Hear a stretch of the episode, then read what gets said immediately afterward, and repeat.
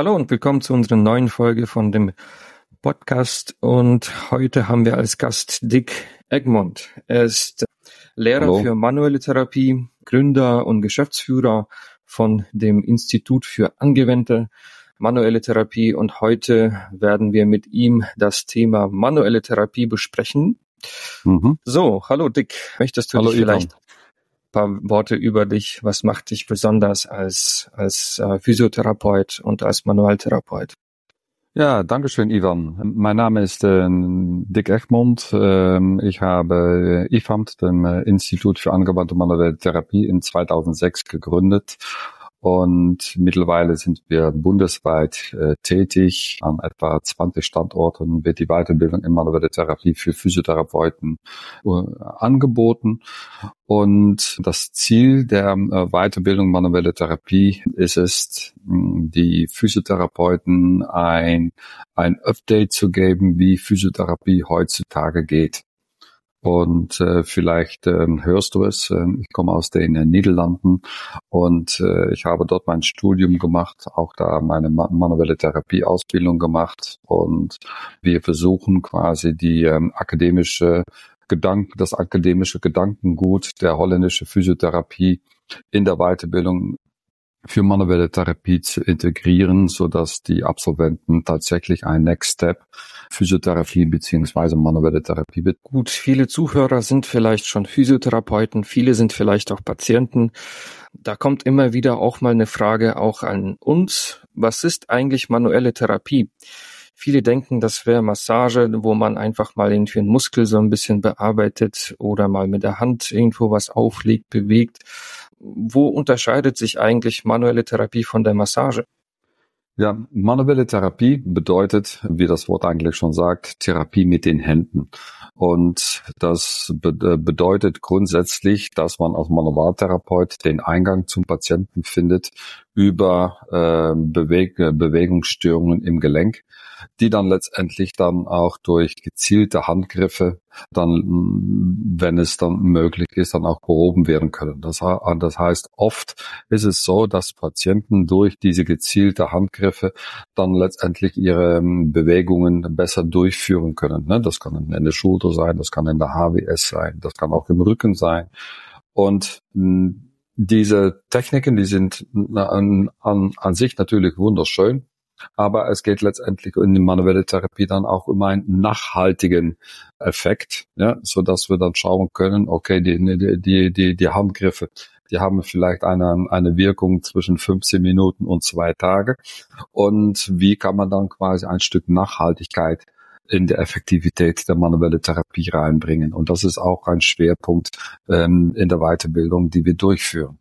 Also manuelle Therapie ist Massage und nur etwas nachhaltiger. Ähm, manuelle Therapie ist nicht nur Massage. Die, ähm, die manuelle Therapie nach dem IFAM-Konzept äh, enthält quasi der drei Säulen.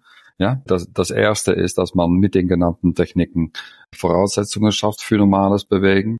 Dann äh, zwei, die zweite Möglichkeit, die zweite äh, Bein vom äh, Schenkel von der manuelle Therapie ist, dass wir mit gezielten Übungen und Training die Funktionen äh, der, der, der Gelenken aufrechterhalten und verbessern. Ja, da gibt es einmal das, die, die funktionelle Übungen, um Geschmeidigkeit, um Kraft, um Koordination zu verbessern. Und von der anderen Seite gibt es dann Empfehlungen hinsichtlich äh, Training durch äh, zum Beispiel auf dem Ergometer mit einer bestimmten Intensität oder mit Joggen mit einer bestimmten Intensität die allgemeine Fitness zu verbessern. Dann die dritte Schenkel ist letztendlich das Verändern vom, äh, vom bestimmte Angewohnheiten im Leben, die, die zum Beispiel das Regenerationsvermögen verstärken. Das heißt, achten auf eine gesunde Nachtruhe. Wann trinkst du den Kaffee? Wie sieht es mit Ernährung aus? Das sind dann alles Facetten, die letztendlich die manuelle Therapie nach dem IFAM-Konzept ganzheitlich macht. Also in der manuellen Therapie geht es um Ganzheitlichkeit, wo man nicht nur einen Muskel ein bisschen knetet, sondern auf die Lebensaspekte von dem Menschen, der durch die, durch den Prozess der manuellen Therapie durchgeht. Also es geht viel mehr um einen Prozess, dass man die Lebensstilaspekte einbezieht und sich gesund und viel danach bewegen kann, was zuvor nicht möglich war. Ist das richtig? Ja, und dann dadurch auch die Lebensqualität und äh, dass man äh, die Sachen, die man sich wünscht zu tun. Hm, genau. Du hast auch gesagt, dass du in Holland manuelle Therapie gelernt hast. Ja. Und in Deutschland gibt es auch sehr viele Fortbildungen in manuelle Therapie. Ist es denn ein großer Unterschied? Ich meine, manuelle Therapie ist doch manuelle Therapie. Ähm, die Situation in, in Deutschland ist, äh, ist recht besonders. Das heißt, ähm, es gibt äh, zwei Ebenen, äh, wie die manuelle Therapie in Deutschland betrieben wird. Die, die erste Ebene ist, dass ein Physiotherapeut nach seiner Basisausbildung ein zweijährige ähm, Ausbildung macht, wo er dann de, quasi das Zertifikat bekommt und letztendlich dann die Möglichkeit hat, manuelle Therapie abzurechnen. Das ist die, die, die erste ähm, Stufe. Da wird fokussiert auf, auf das Behandeln von Gelenken und da wird fokussiert auf das Behandeln von Muskeln.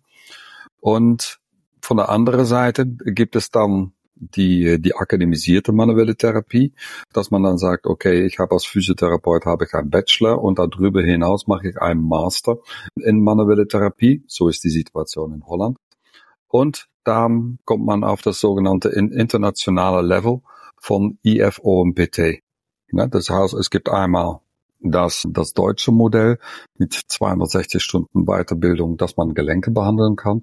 Und es gibt dann einmal das internationale Modell mit mindestens 500 Stunden, wo man dann tatsächlich diese ganzheitliche, patientenzentrierte Form von manuelle Therapie dann erreicht.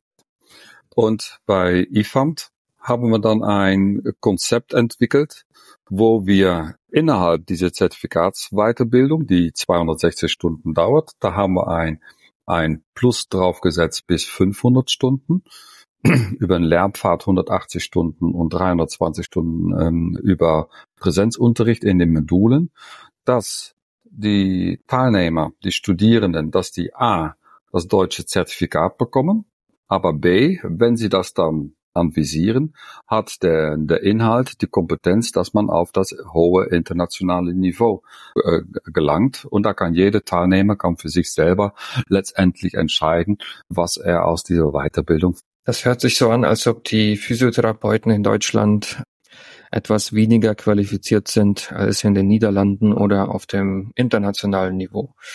Ich würde sagen, sie sind nicht niedriger qualifiziert, sie sind anders qualifiziert.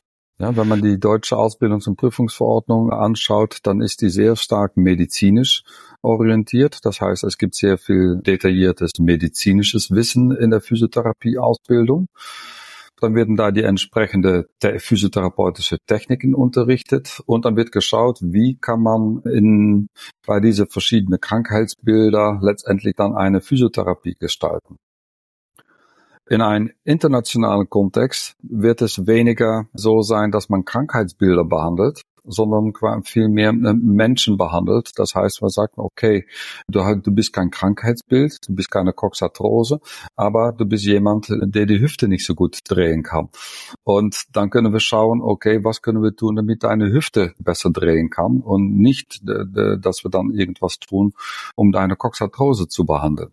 Das ist dann quasi sekundär. Es ist eine etwas andere Vision. Ja, das heißt, ich würde nicht sagen, es ist, es ist höher oder besser. Nein, es, ich denke, es ist eine andere Dimension, die man da, die man da hat. Also hat die deutsche Physiotherapie einfach eine andere Sichtweise und anderen Zugang zum Patienten. Sehr biomedizinisch, sehr krankheitsbildbezogen.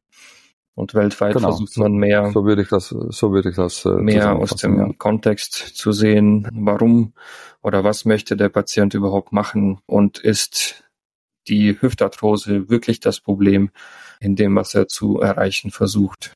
Ja, genau. Gut.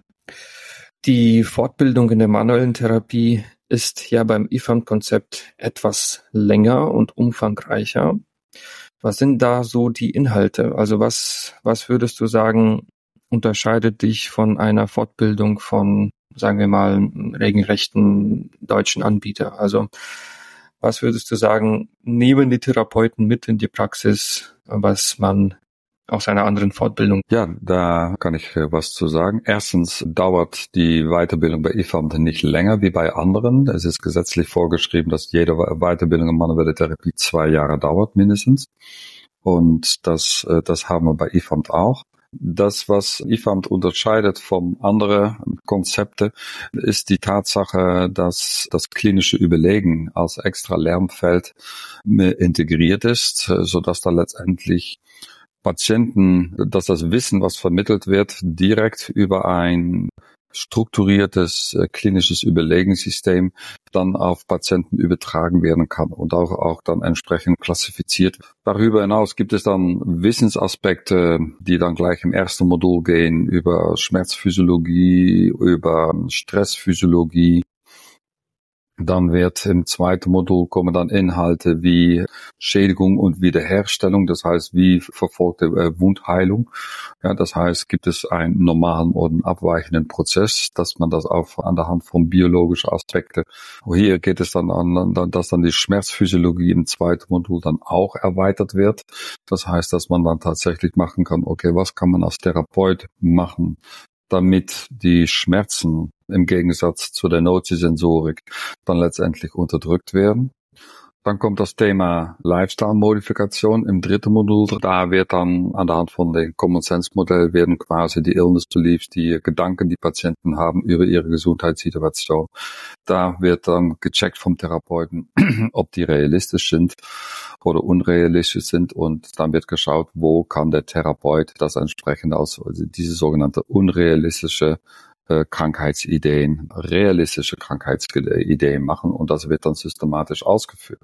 Ja, und so geht das dann in den verschiedenen Modulen. Also von dem, was ich verstehe, ist, dass du das als deine Aufgabe siehst mit dem IFAM-Konzept, dass die internationale Sichtweise, ne, dass es nicht nur um ein Krankheitsbild geht, dass es nicht nur um die Coxarthrose geht, sondern dass es viel mehr um viele Faktoren des Patienten, um seinen Lebensstil, um seinen Wunsch, äh, bestimmte Tätigkeit füllen mhm. durch die Limitierung, dass du das nach Deutschland bringen möchtest und somit die Sichtweise der manuellen Therapie und vielleicht mitunter der Physiotherapie in Deutschland verändern möchtest. Sehe ich das richtig? Ja, so kann man, äh, so kann man das sagen. Ich denke, die Hauptkompetenz von, von Physiotherapeuten liegt letztendlich in das Vermitteln von, von Gesundheitskunde. Ja, das heißt, was kann ich selber als Patient, was kann ich selber tun, um gesund zu sein und gesund zu bleiben?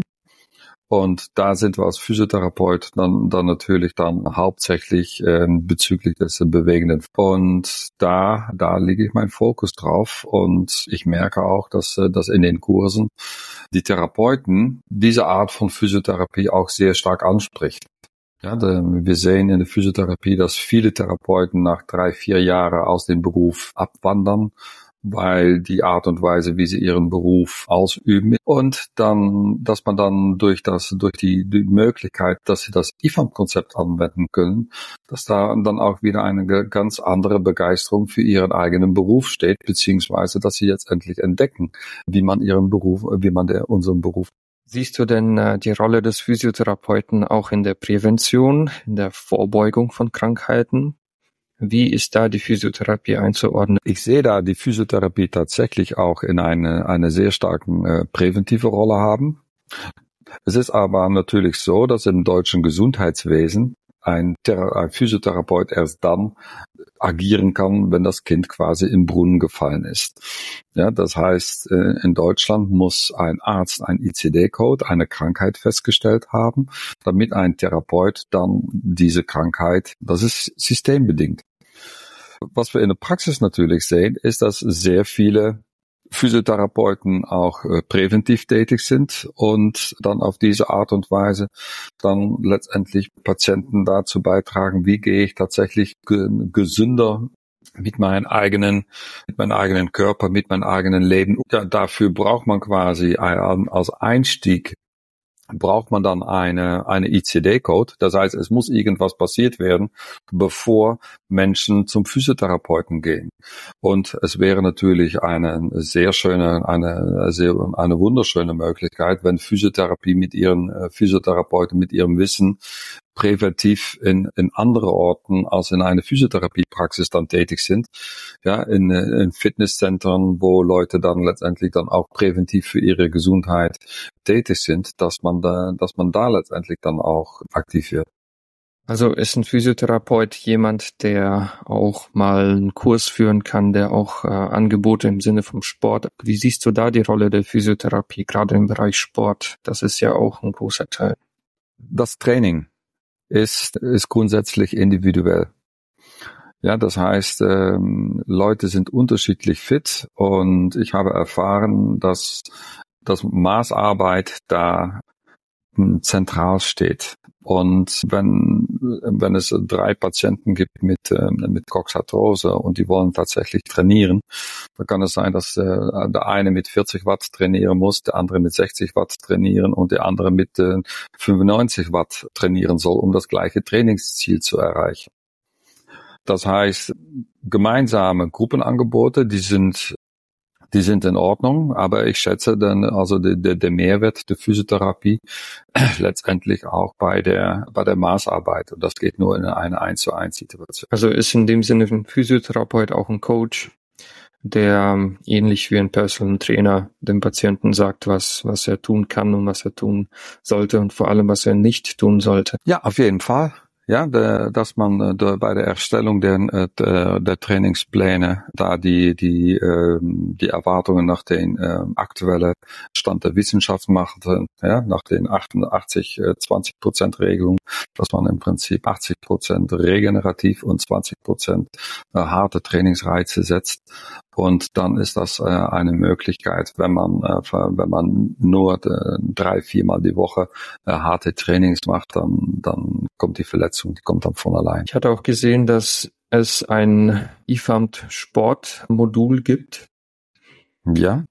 Was war die Motivation von dir, das nochmal gezielter in, in, in, in Anspruch zu nehmen? Also warum hast du da nochmal nachgesetzt und das IFAMT Sport IFAM Sport oder wir, wir nennen es mittlerweile auch IFAM Active, weil es nicht nur für, für Sportler gedacht ist, sondern auch für Menschen, die wir als sozusagen schwache Gesunde ein, einordnen. Das heißt Leute, die einfach nicht fit sind.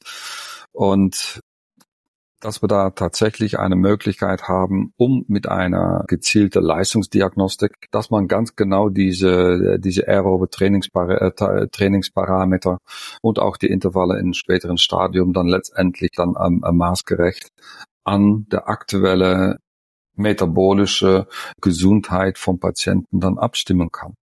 Und das wird bei Sportler wird das ähm, immer gerne gemacht, aber ähm, alle Menschen haben die gleiche Biologie. Und wenn, wenn Patienten mit Rückenschmerzen, mit Nackenschmerzen, mit Coxarthrose sagen, hey, ich möchte etwas äh, für mich tun, dann soll es auch, dann soll es auch adäquat sein. Und äh, da können wir dann mit einer Leistungsdiagnostik als Physiotherapeut ganz gezielt äh, die richtige Parameter für, für ein Training ermitteln. Wie sieht so eine Leistungsdiagnostik aus? Ich denke, das ist eine, ein Thema, was wir in einem extra Podcast darstellen sollten. Ja, da, weil das hat dann weniger mit, mit der manuelle Therapie mhm. an sich zu tun. Das ist ein weiteren Punkt in der manuelle Therapie. Du hast ja auch in der Fortbildung in der manuellen Therapie auch viele Techniken an der Wirbelsäule, wo man bestimmte Wirbel bewegt, aber auch manipuliert. Wie stehst du zu der Manipulation der Wirbelsäule? Kannst du nochmal erläutern, was es genau ist und welche Auswirkungen es haben kann auf einen Patienten? Ist es denn wirklich gefährlich, wie das alle sagen? Ja, ich weiß nicht, wer das alles sagt. Äh, ich, ich sage das nicht. Ich hatte vorhin schon dargestellt, es gibt diese einfache, diese zweijährige Ausbildung auf, äh, womit man Gelenk, äh, lernt, Gelenke zu behandeln. Und es gibt diese, diese dreijährige, diese, das, die Weiterbildung auf, auf dem internationalen Niveau. Und auf dem internationalen Niveau sind die Manipulationstechniken, die manchmal auch HVLT-Techniken, High Velocity, Low Thrust Techniken genannt werden, sind da quasi im Curriculum-Standard. Ich bin ein Fürsprecher für diese, für diese Art von manuelle Therapie, wenn die Indikation sauber gestellt ist, dass man nicht nur die Beweglichkeit äh, plötzlich Aber durch die Tatsache, dass man diesen gezielten Handgriff macht, dass man dann bei, Patienten, die äh, diese Gedanken, die Patienten haben, ihre Illness Belief, die sie haben, dann das sofort modifiziert von hey, ich habe äh, ich habe hier einen Bandscheibenvorfall, die dann dafür sorgt, dass ich äh, so ein Kribbeln in meinen Daumen und Zeigefinger habe. Aber das ist offensichtlich doch nicht so schlimm. Und wenn auch dann noch der, der, der manuelle Therapeut nach seiner sorgfältigen Untersuchung dann entscheidet in in Consent mit dem Patienten, das heißt, Patienten sagt, okay, das ist gut, dass wir das machen, dass man dann dann sagt, okay, mit so einer Impulstechnik habe ich sofort eine, eine Verbesserung der Bewegung, so dass dann das Gehirn vom Patienten denkt, aha, der Bandscheibenvorfall, wie alle sagen, ist nicht so schlimm. Und dadurch können schmerzlindernde Mechanismen im Gehirn können im Gang gesetzt werden, um letztendlich dann auch diese Bandscheibe dann irgendwann als, äh, als Bagatellschaden einzustufen. Weil es gibt natürlich ganz viele Menschen, die einen Bandscheibenvorfall haben, aber es gibt auch ganz viele Menschen mit einem Bandscheibenvorfall, die überhaupt keine Rückenschmerzen oder Nackenschmerzen haben. Und das ist, denke ich, die, die, die, den extra Effekt, die man mit solchen Impulstechniken. Also geht es gar nicht darum, dass man die Wirbel wieder einrenkt und in die ursprüngliche Position bringt, sondern es geht vielmehr um die neurologische Wirkung, die so eine Mobilisation, Manipulationstechnik haben kann. Ja. Ich denke, sowas, was Einrenken betrifft, ich glaube nicht dran, dass es sowas gibt. Ja, da muss irgendwas hm. musste dann, bevor man irgendwas einrenken kann, muss es ausgerenkt gewesen sein. Und unsere Wirbelsäule, die ist so stabil, die ist so fest, renkt nichts ein oder da renkt nichts aus. Ja, das sind im Prinzip dann nur ganz kleine, kle kleine Gelenke und dann wird einmal, wird ja. da dann auf, auf diese Art und Weise wird da ein, ein ganz ja. kurzen Impuls gegeben, das Gelenkvolumen erhöht sich und anschließend bewegt sich das Gelenk besser. Mhm. Und ob ich das jetzt in meinen Finger mache oder in meiner, in meiner HWS, anschließend bewegt es sich besser, wo mein Gehirn sagt, hey, das ist gut. Also bleibt die Wirkung nach der Manipulation. Natürlich, wenn dann der Bewegungsgewinn über die funktionelle Übungen und über das Training im Alltag integriert wird, dann ist das natürlich wunderbar. Dann wird das Bindegewebe sich an diese neue Bewegungsmöglichkeit an. Und wie würdest du eine Entscheidung treffen in Bezug auf, soll ich manipulieren, soll ich nicht manipulieren? Viele Patienten kommen ja auch mit Diagnosen wie Osteoporose, wo die Knochendichte nachlässt oder mit künstlichen Gelenken. Würdest du da auch äh, dich entscheiden, mal eine Manipulationstechnik zu setzen oder wie läuft da der Entscheidungsprozess? Wenn ein künstliches Gelenk ein, äh, eingesetzt worden ist, dann hat die Biomechanik des Gelenkes sich äh, derart verändert, dass eine, eine Manipulation nichts bringt. Und ja, das ist quasi dann eine absolute Kontraindikation dann Werte, die hindeuten auf eine Osteoporose.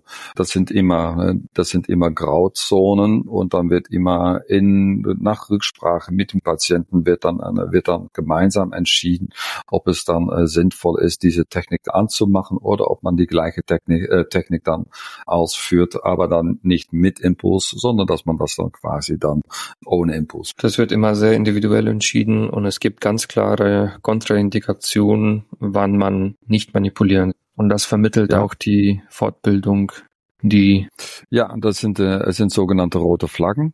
Ja, wir äh, benutzen äh, das holländische Konzept auch in hinsichtlich ein First Contact. Und da gibt, da, da gibt es im klinischen Überle Überlegen eine doppelte Absicherung im mhm. Sinne einmal das Abklären von, von allgemeinen rote Flaggen.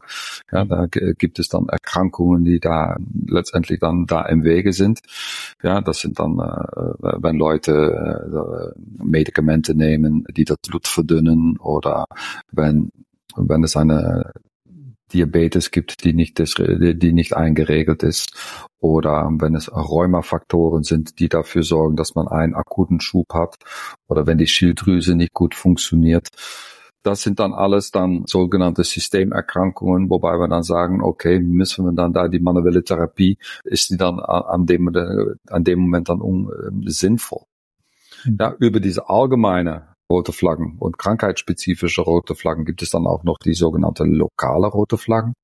Ja, und bei den lokalen roten Flaggen handelt es sich dann um, um Frakturen, um Bandverletzungen, um, um Instabilitäten, die man dann sagt, okay, wenn das da der Fall ist, dann ist eine Bewegung, eine Manipulation oder eine Mobilisation ist nicht gegeben, weil man dann letztendlich kein normales Bewegen hat. Und wenn man kein normales Bewegen hat, dann kann man auch keine Voraussetzungen schaffen für normales Bewegen. Du hast vorhin das Thema des äh, Direktzugangs erwähnt, dass die, das IFAM-Konzept den Therapeuten auf den Direktzugang vorbereitet. Ja. Und zuvor äh, sagtest du auch, dass in Deutschland Physiotherapeuten nur dann behandeln können, wenn der Arzt eine Diagnose gestellt hat und eine ECD-Code äh, vorliegt. Ja. Siehst du da nicht eine Diskrepanz zwischen dem IFAM-Konzept, was auf den Direktzugang ausgerichtet ist, und dem deutschen Gesundheitssystem? Ja, wobei es in Deutschland natürlich ganz viele Besonderheiten gibt, die auch manchmal äh, recht charmant sind. Von einer Seite wird der von verschiedenen Lobbys wird eine First Contact Direktzugang für Physiotherapeuten nicht angestrebt. Äh, es soll jetzt wieder ein neues Gesetz geben, in dem das äh, dargestellt wird. Ich warte, muss ich offen gestehen, seit 35 Jahren auf ein neues Gesetz. Und soll First Contact auf irgendeine Art und Weise implementiert werden.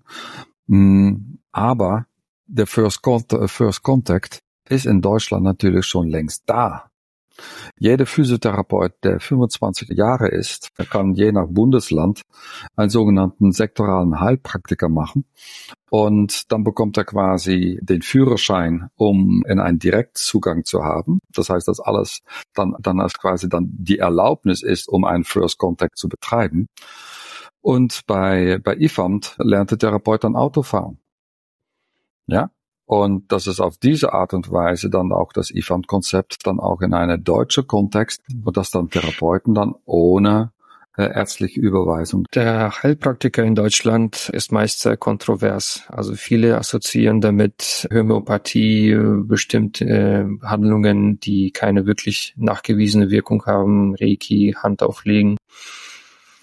Warum lehnt sich die Physiotherapie in Richtung der Heilpraktiker?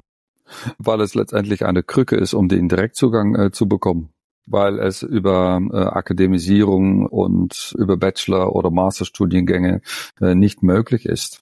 Ja, deshalb empfehle ich meine Teilnehmer auch einen holländischen Bachelor zu machen, zum Beispiel bei Tim van Laan, weil da bekommen sie dann einen holländischen Bachelorabschluss mit einer mit einer First Contact Fähigkeit. Wenn du einen deutschen Bachelor machst, bist du immer noch nicht First Contact fähig.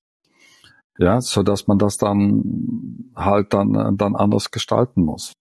Ich denke, es ist wichtig, dass man sich die, die Umstände, die externen Umständen, die es gibt, ja, dass man die äh, für sich äh, so äh, interpretiert, dass es eine ähm, lebbare und werkbare Situation wird. Also ist ein deutscher Bachelor nicht so viel wert wie ein holländischer? Ich würde es nicht sagen. Ich will, ich will nicht über Werte sprechen. Ja, ich würde sagen, es ist wieder anders äh, konzipiert.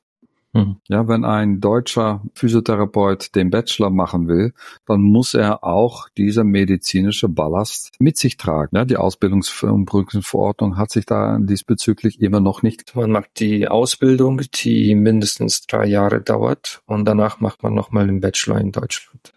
Ja, es gibt da auch das, äh, ne, das duale System, ja, dass Leute dann die, äh, die Ausbildung und das Studium dann gleichzeitig machen.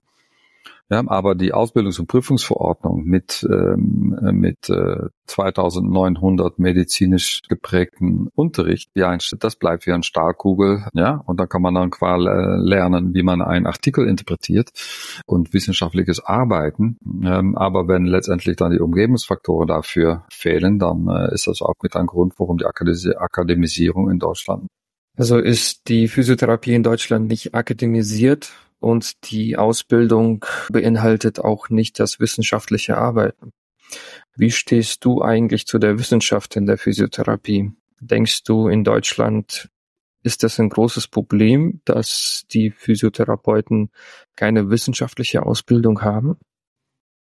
Ich habe vorher schon gesagt, dass, dass, die, dass das Mindset, äh, was IFAM-Therapeuten lernen, das ist wissenschaftlich äh, orientiert. Das heißt, äh, da gibt es mit im klinischen Überlegen, gibt es einmal, um diese genannten lokale rote Flaggen auszuschließen, über die hypothetico-deduktive Methode.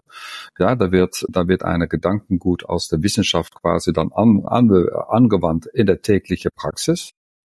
Die zweite Gedanke ist letztendlich die empirische äh, Art und Weise von, von klinisches Überlegen, dass Therapeuten an der Hand von Mustererkennung äh, sehr rasch das Gesundheitsproblem von Patienten dann äh, erkennen und um, um dann auf diese Art und Weise dann auch sehr schnell und sehr gezielt. Und somit ist bei IFAM das, das wissenschaftliche Denken und damit auch das wissenschaftliche Arbeiten äh, implementiert in die tägliche Arbeit an der Bank. Darüber hinaus äh, pro, sind wir bei IFAMT äh, Fürfechter dafür, dass, äh, dass Menschen auch, dass Therapeuten auch Assessments benutzen, mit Fragebögen arbeiten, um letztendlich dann auch äh, ihren Nachweis, also ihre Wirkung, ihre Therapie dann auch tatsächlich nachzuweisen.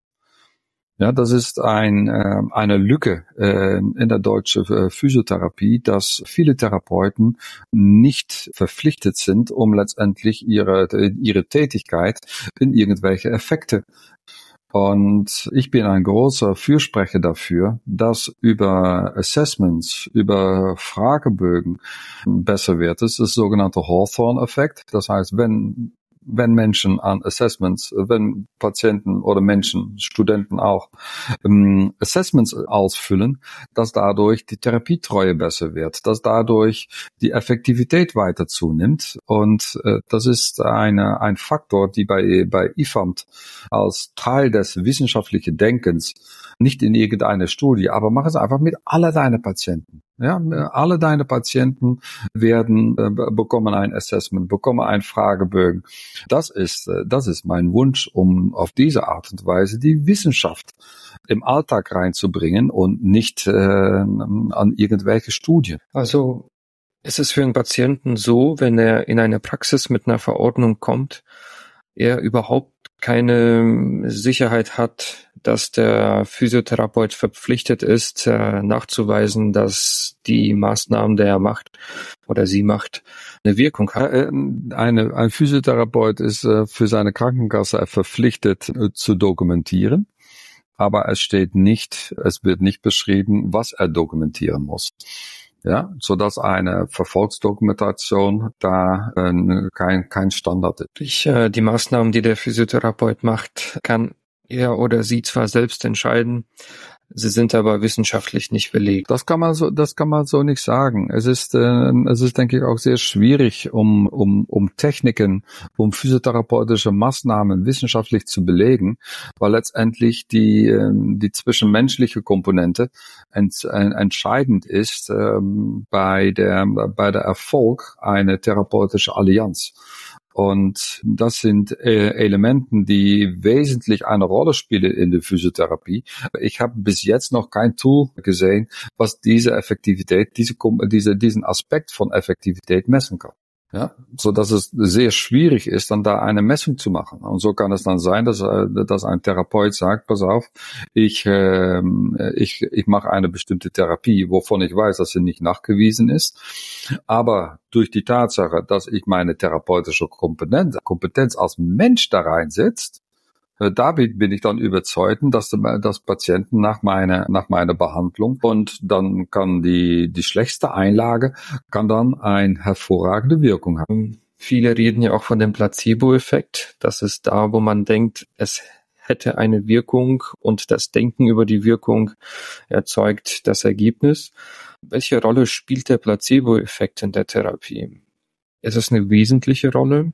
Die Entwicklung eines Therapeutens wird damit begleitet, dass er quasi auch gezielt seinen Placebo-Effekt einsetzt. Ja, junge, unerfahrene Kollegen haben meistens weniger Placebo-Effekt als, ähm, als ältere, erfahrene Kollegen, Ja, der, der Praxisinhaber, der Chef hat einen höheren, einen höheren Placebo-Effekt als die, als die Angestellte. Ja, so dass es dann gefährlich wird in der Praxis, wenn es auf einmal neue Patienten gäbe, äh, gibt, die dann von einer bestimmten Therapeutin behandelt werden möchten und nicht mehr vom Chef. Dann gibt es also da auch, auch so also andere Wirkungen. Aber der Placebo-Effekt ist ähm, äh, sichtlich da und äh, im neunten Modul, das heißt fast am Ende der Weiterbildung, wird dabei äh, bei IFAMT dann auch ganz gezielt an der Hand von sogenannten numinöse Momente, wie kann, wie man als Therapeut dann letztendlich dann auch sein, sein Placebo-Effekt dann letztendlich gezielt einsetzen kann. Ja, es wäre, es wäre schade, wenn man da diese, diese Kapazitäten liegen lässt. So wäre das so, dass wenn der Patient auch einfach daran glauben würde, dass es ihm besser geht nach der Therapie und in der Therapie nichts Besonderes stattfindet, dass es ihm danach auch wirklich besser geht. Auf jeden Fall. Ja, aber da muss man erstmal definieren, was ist, wenn in der Therapie nichts Besonderes stattfindet. Ja, sagen wir mal. Muss man das erstmal beschreiben. Sagen wir mal, man legt einfach nur die Hand auf. Aber es geht darauf, wie die Hand ist. Ist es eine Hand, die Vertrauen erzeugt? Ist es eine warme Hand? Ist es eine liebevolle Hand? Löst diese, löst diese Hand ein, ein vertiefendes Gespräch aus, das dafür sorgt, dass Patienten auf einmal über, über ihre Sorgen äh, sprechen können und dadurch erleichtert sind und dadurch nachts dann auf einmal besser schlafen und dann ihre Regeneration damit machen. Dann ist diese aufgelegte Hand ein sehr effektives effektive Maßnahme. Also ist ein guter Therapeut, der zuhören kann und der mitfühlend. Das auf jeden Fall. Was macht noch einen guten Therapeuten? Dass er in der Lage ist, das ganze Rezept lang einen Patienten äh, zu betreuen. Ja, was ich äh, oft sehe, ist, dass wenn Patienten in die Praxis kommen und dann werden sie von zwei, drei, äh, vier Therapeuten, weil das sind dann Haarmittelerbringer, behandelt das ist, denke ich, eine, eine praxisorganisatorische Maßnahme, die dafür sorgt, dass ein Therapeut wirklich gut sein kann. Ja, das, das heißt, dass er die Möglichkeiten hat, seine Patienten durchgehend zu sehen. Ja, das ist, denke ich, eine erste Voraussetzung. Ich denke, das Zweite, was einen guten Therapeut ausmacht, ist, dass er, dass er in der Lage ist, so überzeugend zu wirken, dass Patienten merken, aha, ich bin verantwortlich für mein Gesundheitsproblem, äh, für meine Gesundheitssituation. Und da habe ich eine, einen Therapeut, der mich dabei äh, unterstützen kann und der quasi ein Navigationssystem ist, um zu einem besseren Gesundheitszustand zu kommen. Aber ich muss es selber, ich muss den Weg selber. Und wenn ein Therapeut das kann, na, dann hat er schon ziemlich viel. Wo siehst du eigentlich die Rolle der Ärzte in der Physiotherapie? Du sagtest, dass die Therapeuten nur Basis einer Verordnung behandeln, wenn eine Diagnose vorliegt. Legen mhm. denn die Ärzte auch die Maßnahmen vor, was der Therapeut machen soll? Und, äh, offiziell steht das auch im Rezept, was dann gemacht werden muss, welche Ziele da vereinbart sind, aber meistens kann der Arzt darüber nicht entscheiden, weil eben letztendlich die, äh, die, die, die Sichtweise und auch äh, die Ausdehnung des Gesundheitsproblems letztendlich fehlt ja, so dass meiner Meinung nach ein Arzt im Prinzip das tun soll, was er gelernt hat, nämlich die medizinische Seite des Gesundheitsproblems adäquat einschätzen. Und wir wissen, dass bei Rückenschmerzen mehr als 90 Prozent der unspezifische Rückenschmerzen sind. Das heißt, es gibt keine klare medizinische Hintergrund. Und das soll der Arzt dann auch sagen. Die sagen, dass dein Arzt dann sagt, pass auf, mein Lieber, ich sehe bei dir keine medizinische Handhabe. Dein Gesundheitsproblem hat, wird direkt durch dein Verhalten bestimmt. Und ich überweise dich jetzt zu einem Therapeuten, der genau mit dir an diesem Verhalten. Das wäre mein Traum für ein, für eine ärztliche Tätigkeit. So in dem Sinne wäre der Arzt auch in einer direkten therapeutischen Allianz mit dem Physiotherapeuten und sie würden sich ja tagtäglich auch über die Erfolge. Sieht denn die ja. Realität in der Praxis auch so aus? Es gibt manche äh, Situationen, wo solche Kooperationen letztendlich äh, da sind. Also da bin ich sehr, äh, sehr hoffnungsvoll, dass es dann da äh, sehr gute Kooperationen gibt. Aber es gibt natürlich auch äh, Situationen, wo äh, dieser Wunsch noch äh, sehr in sehr weiter Ferne ist man sagt oft, ja, dass die Ärzte sehr viel von dem, was sie tun, halten und ja, bestimmte Dinge priorisieren, wie zum Beispiel eine Operation im Vergleich zu einer physiotherapeutischen Behandlung. Denkst du, in Deutschland äh, wird zu schnell und zu früh operiert? Im Vergleich äh, zu anderen Ländern? Ich will mich da nicht so weit aus dem Fenster lehnen. Was ich sehe, äh, ich kenne mich da in der Schulterregion etwas aus, dass da schon weniger operativ interveniert wird. Ich denke, das war vor fünf oder zehn Jahren war das sicherlich der Fall. Aber ich sehe auch immer mehr Stimmen von, äh, von Chirurgen, die, die dann auch sagen, okay, wir müssen da zurückhaltender sein, weil meine Operation letztendlich auch nicht, äh, ne, nicht besser äh, wirkt als als was da, als was konservativ möglich ist. Es gibt da sicherlich auch Chirurgen, die auf diese Art und Weise denken. Von der anderen Seite gibt es dann natürlich noch die, die althergebrachte Chirurgen, die letztendlich auch ja alles alles offen schneiden, was sie äh, unter den Fingern. Hm, also wärst du auch der Meinung, dass wenn mehr Physiotherapeuten die Fortbildung nach IFAMT durchlaufen würden, dass man auch weniger operieren würde, weil die Therapieerfolge besser sind? Oder hat es keine ausschlaggebende? Ich denke, um eine konservative Behandlung durchführen zu können, muss ein Physiotherapeut äh, gut ausgebildet sein und nur mit ähm, nur mit passiven Maßnahmen, wie es in reguläre oder wie, wie es oft stattfindet, wird die Physiotherapie mit nicht wirklich effektiv sein oder es ist Glückssache, dass es effektiv ist. Und Leute, die nach dem IFAM-Konzept, Therapeuten, die nach dem IFAM-Konzept ausgebildet worden sind, die haben auf jeden Fall mal gehört, wie man letztendlich dann auch konservativ rangehen kann. Ob das dann letztendlich dann auch in der Praxis durchgeführt wird von diesen Therapeuten, das steht auch auf ein anderes Blatt. Was wäre so deine Empfehlung, wenn jetzt ein Patient Ausschau halten würde nach einem guten Therapeuten? Würdest du ihn zu einem IFAMT-Therapeuten schicken oder worauf sollte der Patient insgesamt achten auf der Suche nach einem Therapeuten?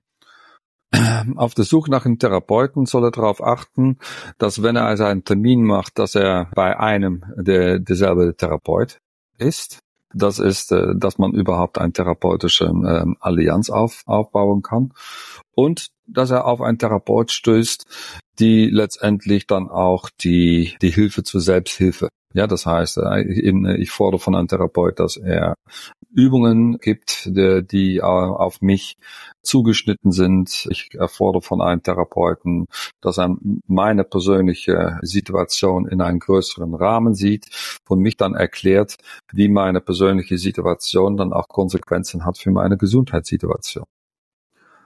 Und ob so ein Therapeut jetzt von IFAMT ausgebildet worden ist oder für wem anders, das ist mir dann egal. Wobei dann die Wahrscheinlichkeit, dass dann jemand bei IFAMT ausgebildet wird, dass dann diese, diese hm. ich denke, für den Patienten ist es am besten, wenn er gar nicht zum Therapeuten oder zum Arzt gehen muss. Hm. Was wären so deine abschließenden Worte an den Patienten? Was kann er selbstständig tun, damit er erst gar nicht äh, die Physiotherapie? Hm, ich denke, er soll das, äh, das Buch von, äh, von Peter Etia lesen. Ich habe, äh, kann das, das ist ein ein Buch, was derzeit äh, quasi Standard ist. Ich mache mal eben kurz Werbung für Peter Etia.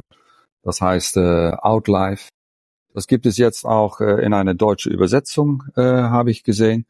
Und da werden im Prinzip die verschiedenen Aspekte von, äh, von wie kannst du selber mit äh, Gesundheit umgehen. Da, da wird Schlaf, ähm, Ernährung besprochen, da wird Bewegung besprochen, da wird auch ähm, emotionale Gesundheit besprochen. Da wird quasi aus dem, aus dem Vollen geschöpft, wenn es dann über individuelle Gesundheit geht. Ja, und äh, Peter Attia nennt das dann letztendlich äh, Medicine 3.0, dass man quasi dann präventiv an seiner Gesundheit arbeitet. Ja, dass man schon mit, mit 25 dafür sorgt, dass man, dass, dass die Coxarthrose mit 70 besser erträglich ist, anstatt sich mit 69 ein neues Hüftgelenk einzubauen. Vielen Dank. Das waren sehr, sehr hilfreiche Informationen und Tipps. Und ich freue mich auch sehr, dass Dick heute in unserem Podcast dabei war. Und ich denke, wir werden auch weitere Podcasts mit Dick haben zum Thema Sport, Bewegung und der manuellen Therapie. Okay, Dankeschön.